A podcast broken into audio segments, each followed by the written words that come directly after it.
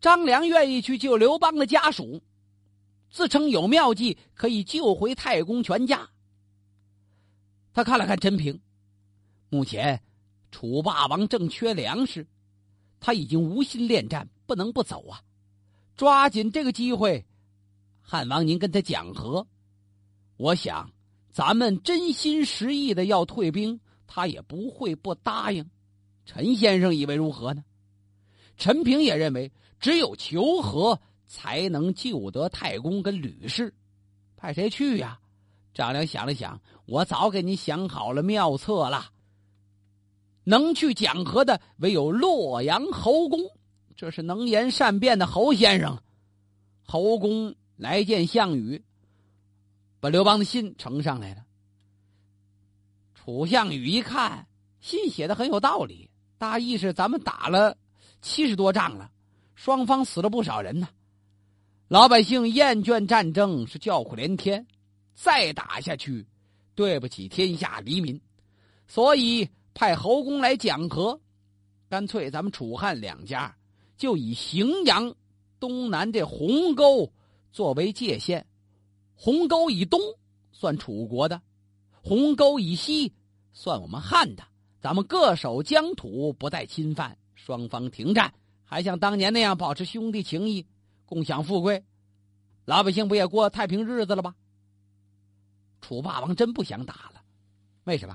跟刘邦打了这么些年，将士儿郎疲惫，这是一方面；粮草远线供应，这玩意儿费劲呐。二一个，自己那边还有仗没打完呢。何年何月是一个终结呀？暂时安定住刘邦，我先回彭城吧。他派人约会汉王，划定地界，再约好和汉王在阵前交换这和平文本，俩人得签个字啊。当时霸王打发使者跟着这位侯先生回访了。汉王对西楚的使者很客气，我跟霸王交换文书的时候，请以兄弟之礼相见，不必带兵器。还有一件事，请你转告霸王。请把太公跟我的家眷放回来，我才能钦佩霸王的诚意。要不然，太公留在楚营，万一霸王反悔，我如何是好啊？使者回来跟霸王这么一说，霸王一听，嗨，我留人家家小在这儿，无非就做人质呗。现在两人真要不打仗了，我还得花钱供吃供喝，那倒其次，没有什么意义了。给他就给他吧。既然和好，放归呀！这位侯先生跪倒在地，我通知我家汉王，汉王一定会把您的话当诏书一样。万一再有变化，我的命都保不住了，请大王别再叫我为难。言外之意，您说话可得算数啊！大丈夫一言驷马难追，我还能说了不算吗？这位洛阳侯公完成了使命，高高兴兴把霸王的话。就带回来了。他这刚走，霸王手下那钟离昧跟季布这两位一听，连忙来劝阻啊！大王，您可不能把刘邦的家小给放回去。刘邦可是不重信义的人，他反复无常，什么事都做得出来。霸王，万一他日后反悔了，您手中可就没他刘邦的把柄了。项羽固执的摇摇头。天下自有公论，他刘邦要反悔，我打他那就更顺手了。所谓名正言顺。至于拿他的家人要挟他，有失大丈夫的气概。俩人一看，得劝不了了。第二天，霸王叫文臣武将都换上便装，排列两旁。汉王刘邦呢，也是穿的便装，兄弟之礼嘛。互相换了和平条约，都签了字了。打这儿以后，各守疆土吧。这就是历史上那段鸿沟划界。楚霸王是真不想打了，刘邦可一直在盯着霸王呢。刘邦真不想打吗？那张良跟陈平也不干呢。怎么？您这会儿要是不跟他耗到底的话，将来他平定了后方战乱。回头再来打您，您可就没有还手之功了。刘邦一听，那天下岂不说我失信于楚霸王吗？哎，张良一听，分怎么说呀？您如果灭了楚霸王，一统天下，到时候百姓再无征战之苦，就都知道您为何失小信而顾霸业。好会刷色呀！您这为天下黎民失点小信，那算不得什么。马上分别给齐王、魏王写信。邀请他们会齐兵马共伐楚军呢。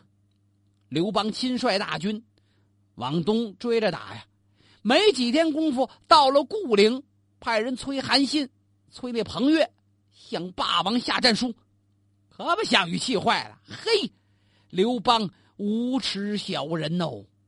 当时跟钟离昧、季布、桓楚、于子期，这都他手下的亲信呢。咱们还得打，大伙一听多新鲜呢！就您乐意跟他握手言和呀？纠集兵马三十万，猛攻固陵。汉王刘邦派四员大将去迎敌，可是人家楚霸王还有楚军上下是理直气壮，你先失信的，人家打了一个名正言顺，打的汉兵大败呀！霸王吩咐一定要攻破固陵城，活捉刘邦老匹夫。这回他再也不信刘邦了。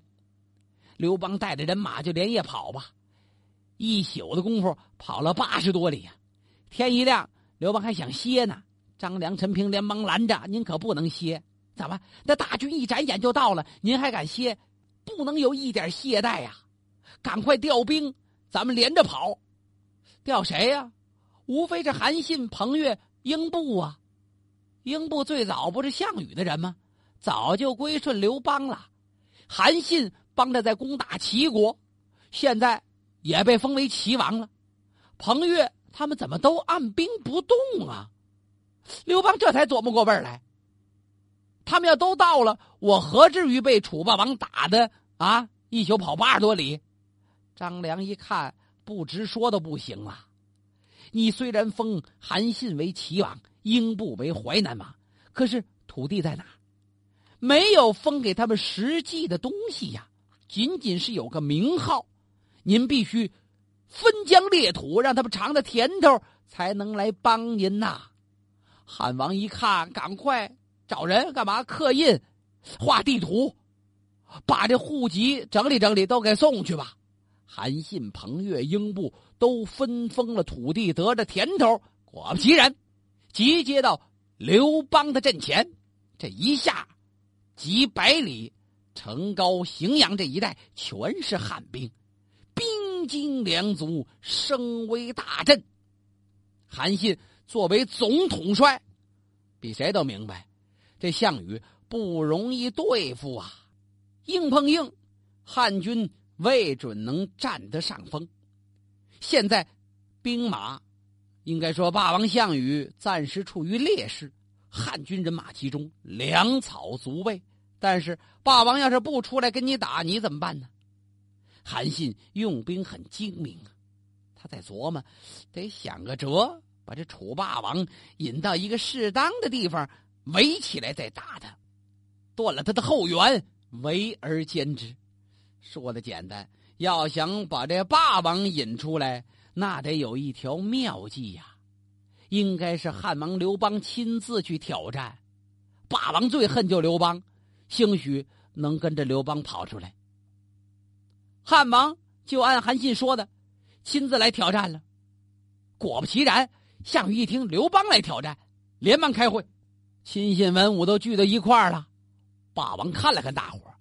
咱们兵马不足，出去死拼，没有什么好处，倒不如深沟高垒，守住城池，守上两个月，耗着汉兵粮草不够的时候，咱们再一鼓作气打出去。不过现在这刘邦来亲自叫阵，让寡人心里好一阵焦急呀！我恨不能冲出城池，把这刘邦。大卸八块，大伙一听，行行，爸爸，您可别上了当。今天刘邦叫阵，这恰恰说明韩信用计，怕您不出城，咱们还是以守为上。这正说着呢，项伯高高兴兴来到项羽跟前。大将军，当初赵王歇不听李左车的话，弄得国破人亡啊！韩信知道这谋士李左车是一个难得的谋臣，就把他留在帐下。哪知道韩信自打做了齐王，是妄自尊大，独断专行啊！他连李左车的话也不爱听了。现在叫这位李左车派心腹来投奔大王，您收不收留啊？项羽一听。这李左车派这人靠得住吗？两国交战，这奸细很多呀。哎，我说，我说贤侄，好，这项伯这么拍老腔，你当面盘问盘问，不就知道了吗？嗯，让他来吧。项伯把那李左车的心腹给找来了。这位一见到楚霸王，双膝跪倒啊！霸王瞪着大眼珠子。你可是李先生派来的吧？李先生是韩信的谋士，你到这儿干嘛来呀？这位不卑不亢，霸王，您是疑心我是韩信派来的奸细，对吗？想必您知道李左车过去的遭遇吧？在赵国，赵王不用他，他才做了韩信的谋士。现在韩信又不用他，他是四海无家，一身无依呀。这会儿派我来找大王，是像婴儿盼父母一样，打算找一座靠山。项伯看了看，现在有很多奸细，你是不是诈来投降啊？项伯是极其愚蠢呐，还老装那机灵劲儿。这位斜眼看了一眼项伯，我不过是一个谋臣，上阵不能作战，有什么计策？也得先说出来，让大家商量商量，听不听？不还在大王您吗？他看看项羽，韩信老有人来探听，根本用不着我再回去给他报信。言外之意，你身旁有好些汉军的密探。项羽吓得往旁边看了看。那既然这么说来，李左车是真心投我呀？那你且留在身边吧。项羽就把这位收下了，他哪知道这可真是奸细呀！这天，项羽大骂韩信，在屋里气得直骂街。怎么呢？感情韩信屯兵于垓下，垓下呀，就是现在安徽省灵璧县东南。在那儿，有人用四句话来咒骂项羽，哪四句话都编成歌了？是人心都被楚，天下已属刘。韩信屯垓下，要斩霸王头。霸王听完，心想：就这位胯下乳妇都敢来骂我呀！悔不听亚父范增之言呐！早知杀了刘邦，哪有今儿这窝囊气呀？打人又少，不打就听人这么骂着。霸王好强，火爆脾气，当时就要发兵，被大伙拦住了。这是韩信诱兵之计。您可不能中了他的诡计呀！嗯，项羽想，那不有个心腹吗？把他找来，你有什么高见呢？这位心腹想了想，我跟着李左车先生多年，我也了解韩信将军，大王不必心急。这韩信呐，一向是自高自大，这路狂妄的话，他吓不得大王。您跟他一般置什么气呀？要守住一个地方，但是老躲在城里，好像也不是上策。以进为退，才不至于没有后路啊！要以攻为守，才能真正守得住。反之，以退为退，以守为守，必然受人摆布。大王不出兵，汉兵也得打。要是大王迎头痛击韩信，打赢了，那自不必说；打不赢，咱可以回来接着守城嘛。我想。韩信远道而来，运粮困难，现在他比您还着急呢。您不出帐，等着他来进攻，他就会孤注一掷。您要是主动出击，打他一个措手不及，到时候后无粮草，又无兵马接续，韩信之必败无疑呀！啊，对，楚霸王心里早就想跟韩信决战了，就这么不顾众人的劝阻，带兵出去去找韩信打仗。韩信边打边败，向垓下退来。霸王就奔了垓下了。好嘛，赶到了垓下，这才知道，韩信的大营就扎在九里山东边，各路军营相连，是兵多粮足，声势浩大。看样子，人家没有完全退兵啊。再想回去，回不来了。进了重重包围，韩信就告诉你：“我要在垓下斩你的头，你敢来吗？”霸王真就上当了。这会儿再找那位谋臣李左车的心腹，找不着了。哎呀，误中奸计呀！被困垓下的楚霸王更加一筹莫展。霸王在想：要能守住一个月，汉兵粮草就能耗空喽。他就会退下去，他想的不错，可他万万没想到自己的粮草先接不上了，自己那粮道被人汉兵拦腰斩断。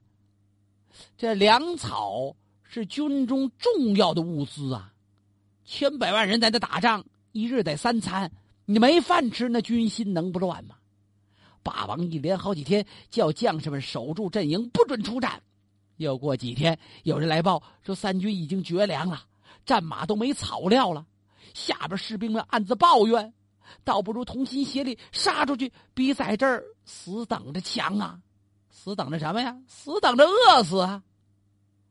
手下大将于子期跟季布也前来献策呀。大王，八千子弟兵一向跟着您，英勇非凡。汉兵见了他们，没一个不害怕胆怯的。大王不如带着他们冲杀出去吧。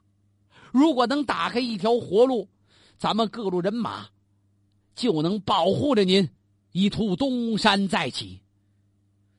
哎呀，项羽一看也只能这样了，带领人马往外冲吧。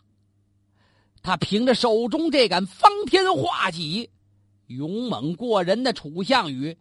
真就杀出来了，韩信带着人马拦截，怎么就拦不住这楚霸王啊？这霸王越战越勇，好似天神附体一样，连败韩信数阵，打退一批来一批，杀了一层围上一层，十万人马怎么能抵得住韩信三十万呢？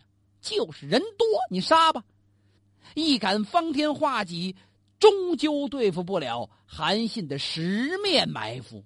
哪哪全都是人，楚兵死伤快一半剩了不到五万了。霸王再勇猛，他也是人呢，有个疲劳啊。眼看如潮水一样的汉兵一圈一圈的往上围，唉，霸王长叹一声，带着人马又退回垓下大营，严防死守吧。头一次突围失败了。霸王进了自己的大帐，一见美人虞姬悲悲切切，在他身旁四坐。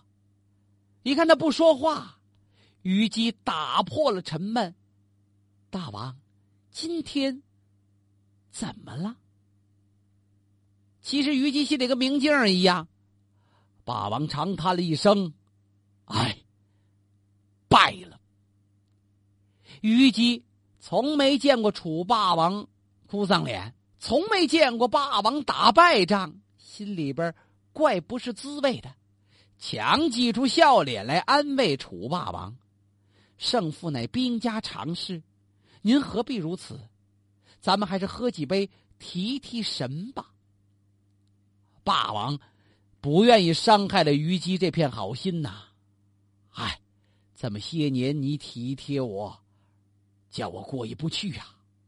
跟着我在军营中，从未享过清福，倒是我老让美人烦乱揪心。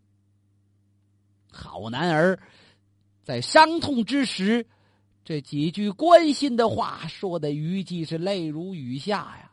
楚霸王最喜欢的美人就这虞姬，走哪打仗都带着吗？那大将于子期就是他大舅子呀。他相信于子期，也宠爱他的妹妹。今天这番话说的，虞姬心里边如刀扎一样。这叫什么话呀？大王，您不离开我，妾已经是前世造化了。劝着霸王喝了几杯闷酒，服侍霸王躺下，看着霸王借着酒劲儿深深睡去。虞姬自己披着衣裳走在营帐的门前，站在门口，他要看一看。好冷的天呐！一阵西风吹来，吹的那树叶枯枝唰啦啦啦啦，一片响声。败叶随风满地而起，就好像多年征战换来的无数冤魂一样，抽抽噎噎，令人心碎。虞姬听完，就觉得心如刀割，不觉得一身寒凉，起了一身鸡皮疙瘩。他正想躲进帐里，嗯，侧耳这么一听，怎么？好像有哀怨的歌声，是冤魂在歌唱吗？太迷信了！仔细一听，不是，是人声。深更半夜，谁在唱歌呀？循着歌声，他挪了几步，仔细一听，啊，是从汉营飘出来的。这歌声好动人，好凄惨，唱的人还真不少。这歌他太熟了。是楚国人的歌呀，这怎么回事啊？虞姬是楚人，楚人当然熟悉当地的民间曲调了。他连忙进的内帐，唤醒霸王：“谁在这唱楚歌呀？”霸王惊醒了，仔细这么一听，四面八方怎么都是楚国的歌声？哎呀！霸王大吃一惊啊，他张着嘴半天合不懂。拉着虞姬在帐外转了这么两圈，走进大帐，完了，没头没尾，突然来了这么一句“完了”。再看楚霸王面如死灰，虞姬跟着项羽这么些年了，没见过这位楚霸王吓得变颜变色。怎么叫完了呢？难道说西楚已被刘邦占有吗？他不是叫西楚霸王吗？是不连自己的老巢？都被刘邦给端了去了，要不然刘邦手下怎么会有这么多的人唱楚歌？项羽分析的对呀，刘邦带的都是山东兵，韩信带的人马都是齐、燕、赵北方人，楚国在中原南方，那么这些北方、山东的人怎么会唱楚国当地的民歌呢？分明是楚国已经被人家刘邦给吞并了，是我的那些兵马归顺了刘邦，他们才会在夜半时分唱起这楚国的歌声，让寡人万分心痛啊！项羽到此时是斗志全无啊，他哪知道他中了人家张良、张子房的计了。这条计就叫做四面楚歌。